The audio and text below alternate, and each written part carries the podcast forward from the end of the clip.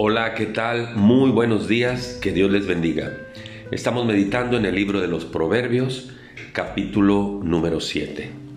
Uno de los de las luchas más grandes que tiene el ser humano son los pecados sexuales. Y este capítulo 7 habla de ellos en una figura literaria como de una mujer. Quiero aclarar, no habla en contra de la mujer es una figura literaria, una figura de lenguaje para hablar de los pecados sexuales como de una mujer. Inicia este capítulo con una advertencia, los primeros dos versículos. Hijo mío, guarda mis razones y atesora contigo mis mandamientos. Guarda mis mandamientos y vivirás. Guárdalos como las niñas de tus ojos, porque la palabra de Dios finalmente nos conduce hacia la vida, ¿verdad?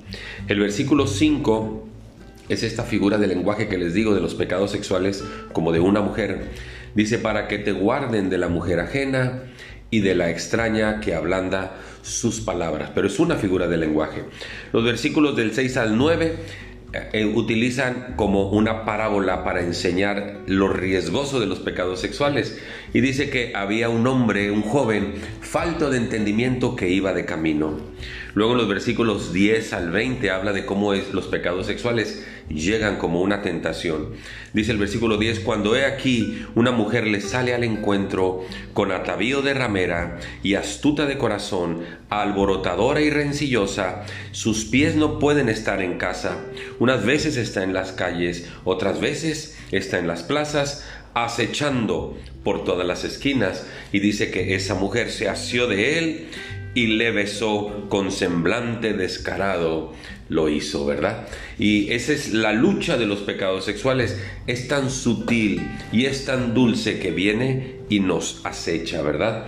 Y entonces finalmente dice el versículo 21, lo rindió con la suavidad de sus muchas palabras, lo obligó con sus labios y al punto se marchó tras ella. Y mire, escuche esto, versículo 22, como va el buey al degolladero, como va el necio a las prisiones para ser castigados, como el ave que cae en la red y no sabe qué es contra su vida hasta que una lanza le traspasa su corazón.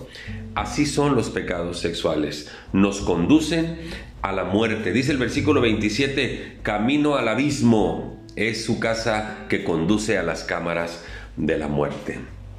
El apóstol Pablo en la eh, segunda, primera carta a los Corintios, perdón, primera carta a los Corintios 6, 18 dice, cualquier otro pecado que el hombre comete está fuera del cuerpo, pero quien fornica contra su propio cuerpo peca.